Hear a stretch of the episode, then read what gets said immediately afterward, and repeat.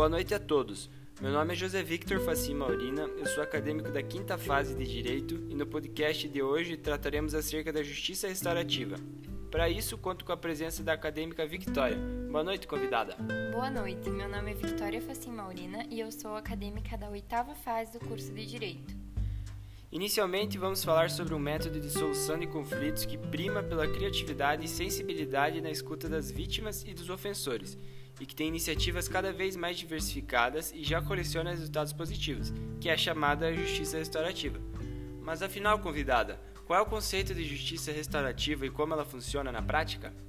Trata-se de um processo colaborativo, voltado para a resolução de um conflito por meio da mediação vítima-ofensor que consiste basicamente em colocá-los em um mesmo ambiente, guardado de segurança jurídica e física, com o objetivo de que se busque ali um acordo que implique na resolução de outras dimensões do problema, que não apenas a punição, como por exemplo a reparação dos danos emocionais.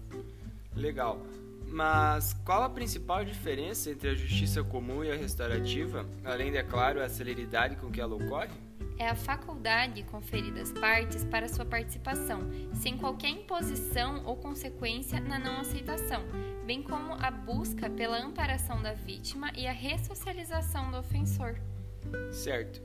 Eu sei que a justiça restaurativa é comumente aplicada na área da infância e da juventude e também nos desacordos contratuais.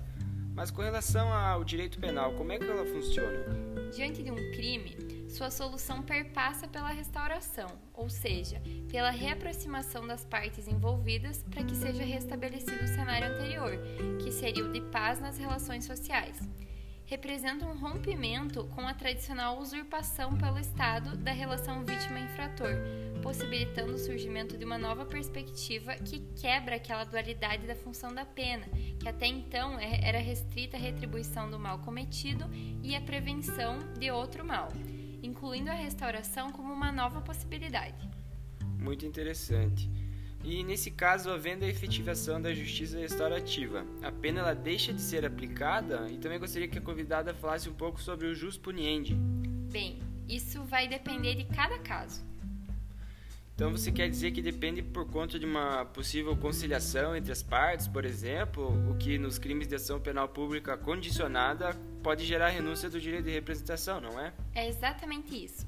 No caso de um crime de ameaça, por exemplo, o autor pode renunciar e assim o Ministério Público vai ficar impedido de ajuizar uma denúncia. Já em um crime de furto, que é incondicionado, a restauração não pode obstar a ação penal.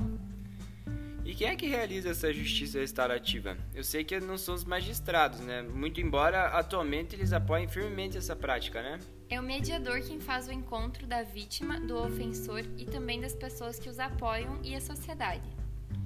E qual seria a diferença entre a justiça restaurativa e a mediação, já que ambas são formas alternativas de resolução de conflito? A justiça restaurativa ela é mais voltada para a questão emocional e de reparação dos danos causados, inclusive os emocionais. Busca inserir as pessoas afetadas em um patamar idêntico, sem que a vítima tenha medo do ofensor ou que esse seja subjulgado pelas suas ações anteriores. Entendi, foi uma boa resposta.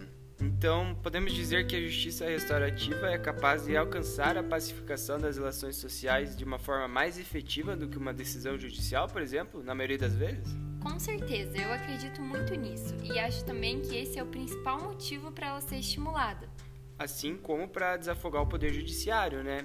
Porque pois evita a juização de processos que poderiam ser resolvidos sem interferência dele, o que faria com que a justiça fosse mais célere e justa quando de fato precisa ser acionada eu não poderia colocar de uma forma melhor. Ela é uma nova cultura que deve ser implantada em nossa sociedade e muito incentivada. Muito interessante. Obrigado à presença da nossa convidada. E esse foi o podcast de hoje. Esperamos que tenham gostado. Imagina, sou eu quem agradece. Uma boa noite a todos. Boa noite.